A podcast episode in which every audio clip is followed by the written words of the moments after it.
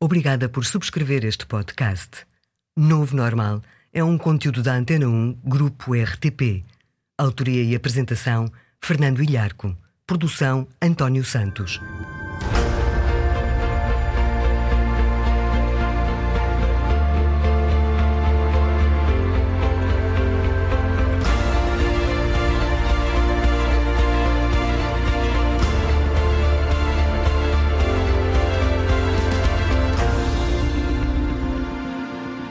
Viva!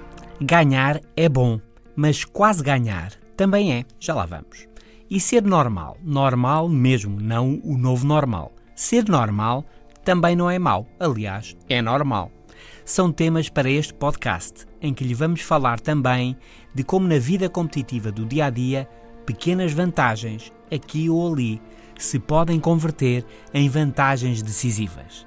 E ainda de como ter um dia mais produtivo vamos dizer-lhe quais são as horas mágicas da produtividade. Aquelas duas ou três horas no dia em que você consegue trabalhar melhor. No mundo que muda, este é o novo normal. O Novo Normal. Podcast exclusivo. Antena 1. Ganhar é bom, óbvio, mas nem sempre. E quase ganhar, que não é o melhor, muitas vezes também é bom. Vamos por partes. Em geral, as pessoas gostam de ganhar. Vencer dá sentido de realização. A química da recompensa dispara no cérebro e sentimos-nos bem. Para muitos, não ganhar pesa e gera stress. Há, no entanto, quem se dê mal com a vitória. Para alguns, é a vitória que pesa mais porque dá protagonismo. E há quem não goste muito disso. Há quem prefira passar despercebido. Mas nem sempre se ganha, é um facto. Os outros também cá andam. E ninguém tem sucesso sempre. Por isso, é uma boa pergunta. Quase ganhar é bom ou mau?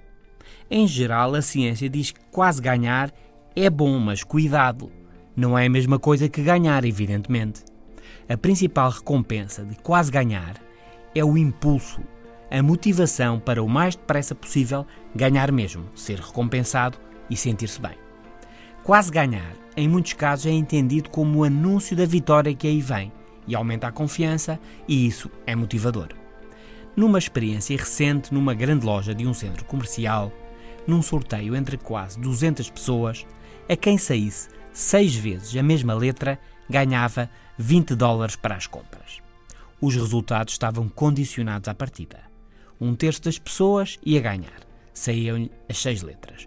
Um terço ia perder por muito e o outro terço iria perder por pouco, porque lhe saía cinco vezes a mesma letra, ou seja, quase que ganhava. A experiência fez-se e as pessoas foram à sua vida, continuaram nas compras. Quando saíram do centro comercial, foi-lhes pedido se podiam mostrar os recibos das compras. E o padrão era claro. Quem havia feito mais compras depois da experiência era o grupo dos que quase tinham ganho o sorteio. Porquê? Porque quase ganharam e quase ganhando estavam motivados, estavam à procura de uma recompensa imediata. E as compras foram essa recompensa. Uma quase vitória disparou a dopamina no cérebro, o neurotransmissor associado ao prazer e à antecipação do atingir o que queremos. Mas este estudo mostra mais. Mostra que depois de uma quase vitória, a procura da recompensa pode ser transferida para outra atividade. Atenção, pode ser transferida para as compras para um gelado, para um jogo. Se já suspeitava de algo do género, então quase que ganhou. Este é o novo normal. Hoje sobre o poder de quase ganhar. Como fazer de pequenas vantagens grandes vantagens. Como tornar os nossos dias mais produtivos. E já a seguir, sobre os benefícios da normalidade. É isso mesmo. Será que a melhoria contínua, a excelência, o cada vez mais com menos, é mesmo o melhor caminho? Num mundo que muda, o novo normal. Na competitiva vida profissional de hoje, o choque da realidade é este. Se a excelência está nos 2% do topo, 98% estão fora dela. A maioria das pessoas, óbvio, é normal. Por isso, aliás, é que são a maioria. É aritmética simples. Simples, mas choca com a narrativa dominante do mundo profissional. Querer a excelência, melhorar sempre chegar ao topo. A procura de um resultado apenas mediano pode ter que ver com um número cada vez maior de pessoas que se afastam do que pode chamar-se a tirania da excelência, referem os investigadores Glória Origi da Escola de Altos Estudos de Ciências Sociais em Paris e Diego Gambetta da Universidade de Oxford. Às vezes, toda a conversa sobre eficiência é simplesmente insuportável. Às vezes as pessoas gostam de poder relaxar, comentou Origi à BBC. Origi Gambetta, num artigo publicado na revista científica Politics, Philosophy Economics, contam a experiência de um amigo americano que estava a reconstruir uma casa em Itália. Os pedreiros nunca concluíam nada no prazo, mas também não esperavam que o pagamento lhes fosse feito a tempo e horas. E assim, de certa forma, os dois lados saíam a ganhar. Bem, claro que as obras nunca foram concluídas. Outro exemplo disto acontece nas guerras, quando nos dois lados da batalha os soldados disparam mal intencionalmente. Esperam que os adversários façam o mesmo e assim vão os dois lados sobrevivendo. É um fenómeno que dá que pensar. Os investigadores chamam a atenção que nem sempre a maior qualidade é o que favorece a maioria. A maioria quer ter uma vida normal, sem grandes inovações, surpresas e esforços de adaptação, dizem Origi e Gambetta. Muitas vezes, de facto, em teoria, o contratado e o publicitado são serviços de alta qualidade, mas os intervenientes não o fazem por isto ou por aquilo, não são capazes, não querem realizar o esforço, não o sentem necessário, etc. E então ajustam-se a um quadro mediano, com menos qualidade, resultados mais fracos, prazos mais folgados, etc. E estão os dois mais tranquilos. Trata-se de desistir de atingir padrões de alta qualidade para, em troca, ganhar flexibilidade, menos stress e uma vida mais sossegada. Dá que pensar. Sobre normalidade, este é o novo normal já a seguir como de pequenas vantagens fazer grandes vantagens. O Novo Normal, de Fernando Ilharco. O tempo faz a diferença. É o mesmo o truque da poupança: pouco, muito pouco, mas sempre algum e ao longo de muito tempo. Na vida profissional competitiva de hoje, uma vantagem hoje, por mais pequena que seja, se explorada ao longo de muito tempo, pode vir a ser decisiva. Lê-se na Bíblia numa passagem enigmática, como muitas outras. Porque a todo aquele que tem será dado mais e terá em abundância, mas ao que não tem, até o que não tem lhe será tirado. No Evangelho de São Mateus. Quem tem mais, mais vai ter. Vejamos um exemplo ilustrativo descrito na obra Os Fora de Série, de Malcolm Gladwell. Há anos, no Canadá, à espera que começasse o jogo de hockey no gelo, olhando a lista de jogadores, pergunta a mulher ao marido: Sabes quando é que eles, os jogadores, nasceram? Então, têm uns 20 anos, por isso nasceram há uns 20 anos, disse o marido. Não, não. Em que mês? Mas são mais de 20 jogadores, disse o marido meio baralhado. Pois é, respondeu a mulher, mas nasceram quase todos em janeiro. E assim era, e em todas as equipas de topo do Campeonato Nacional Canadiano de Hockey no Gelo, o padrão era o mesmo. Porque a competição no Hockey no Gelo no Canadá começa cedo, aos 8 ou 9 anos de idade, já os miúdos vão lançados. 1 de janeiro é a data que define os escalões. Quem faz anos a 1 de janeiro ou a 31 de dezembro fica no mesmo nível. Mas vejamos, o jogador de janeiro tem praticamente mais um ano que o jogador de dezembro e aos 8 ou 9 anos de idade isto é importante. O jogador de janeiro é mais forte, corre mais, tem mais conhecimentos, vai ganhar mais vezes. E no ano seguinte ele vai para a melhor equipa do escalão seguinte que vai ter os melhores treinadores e os melhores métodos e condições, e ele vai avançar mais. Uma década neste ritmo, e quando chegamos aos séniores, à equipa nacional de hóquei no gelo, mais de um terço dos jogadores nasceu em janeiro. Mais de metade nasceu no primeiro trimestre e 80% nasceu nos primeiros seis meses do ano. Em dezembro, nasceu alguém? Esqueça. Claro que não basta nascer em janeiro e esperar. Mas, em geral, começar cedo procurar algo em que se tenha uma vantagem, por pequena que seja. Sujeitar-se à competição é um bom caminho para ser dos melhores. Este é o novo normal. E estamos a falar do poder de quase ganhar, dos benefícios da normalidade e das pequenas vantagens que se podem tornar grandes vantagens. Já a seguir, vamos responder a estas perguntas: Como ter um dia mais produtivo? Quais são as horas mágicas da produtividade? O novo normal. Também no FM da Antena 1. Diariamente, às 17h50. Como ter um dia mais produtivo? Como conseguir melhores resultados, melhores decisões, vendas, análises, melhores negociações? Perguntaram um dia ao Papa João XXIII quantas pessoas trabalham no Vaticano, ao que ele respondeu cerca de metade, até no Vaticano. Entre o emprego e o trabalho vai alguma distância. Aqui vão algumas ideias apoiadas pela ciência para um bom dia de trabalho. Começar bem é muito importante para ter um dia produtivo. Se começar bem disposto e na primeira hora não variar tarefas e se mantiver focado, os benefícios podem ser relevantes. Esta rotina faz-nos sentir no controle das coisas e reduz a ansiedade e coloca-nos na iniciativa. Na primeira hora, não variar tarefas e manter o foco.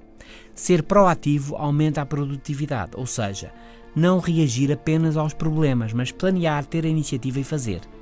No início do dia é chave não ir logo atrás dos SMS, dos e-mails e dos telefonemas, da catadupa de urgentes, tantas vezes apenas pseudo-urgentes. Para um dia produtivo parece também ser importante a véspera. É isso mesmo. Quando acordar, saiba já o que é importante para o dia por isso, na véspera, depois do jantar, nos 5 ou 10 minutos, defina dois ou três objetivos, tarefas-chave para o dia seguinte. Estudos indicam que quanto mais concretos forem os objetivos, por exemplo, concluir o determinado relatório, fazer este ou aquele telefonema, concluir aquela tarefa, mais fácil é concretizá-los.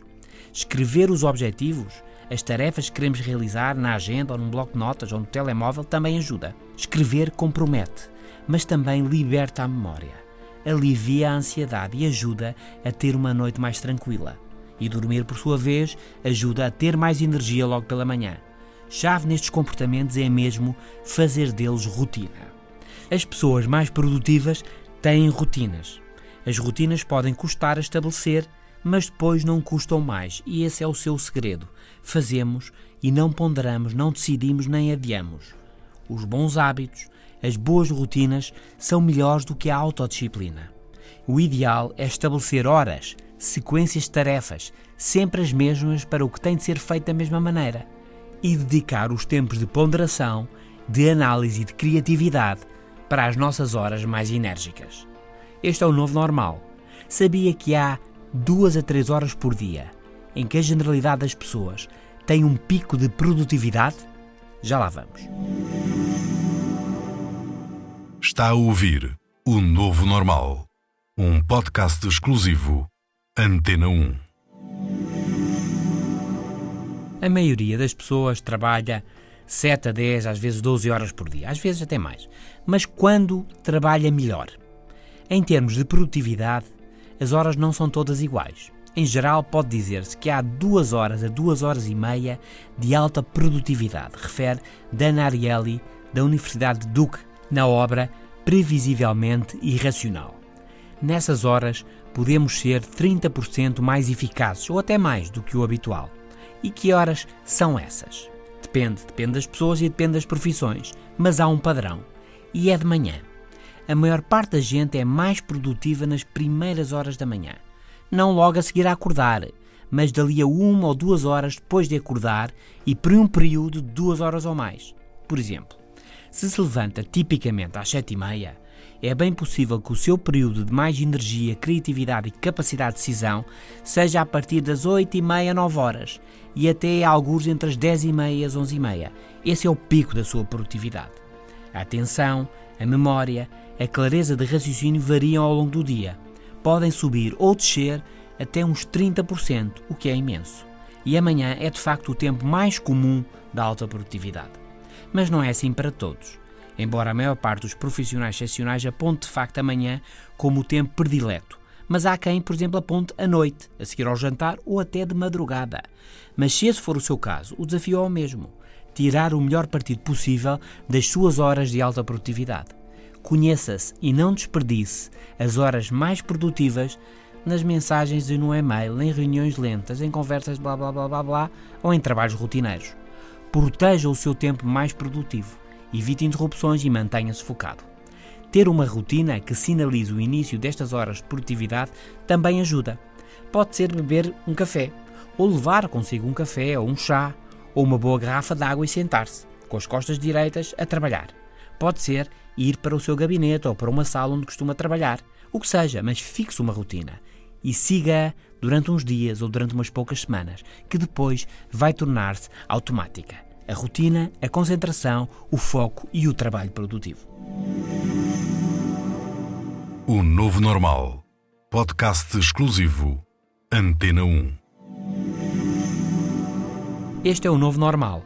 Falámos das vantagens da normalidade, de em vez de ser excepcional, ser apenas mediano, ser normal. E como vimos, tem muito que se lhe diga. Falámos também de que se ganhar é bom, quase ganhar também o é.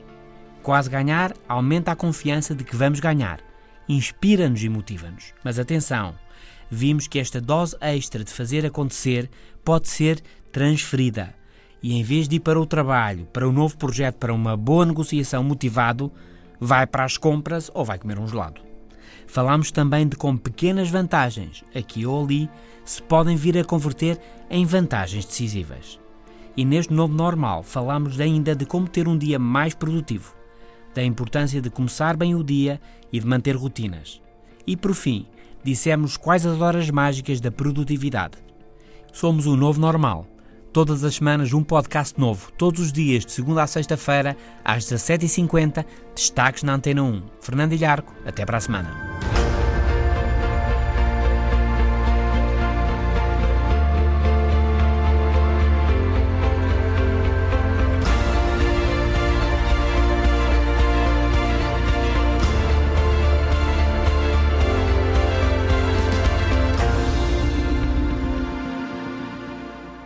Os podcasts da Rádio Pública estão disponíveis em antena1.rtp.pt para sistemas Android, iOS e ainda nas plataformas iTunes, Spreaker, TuneIn, SoundCloud, Audioboom e Mixcloud.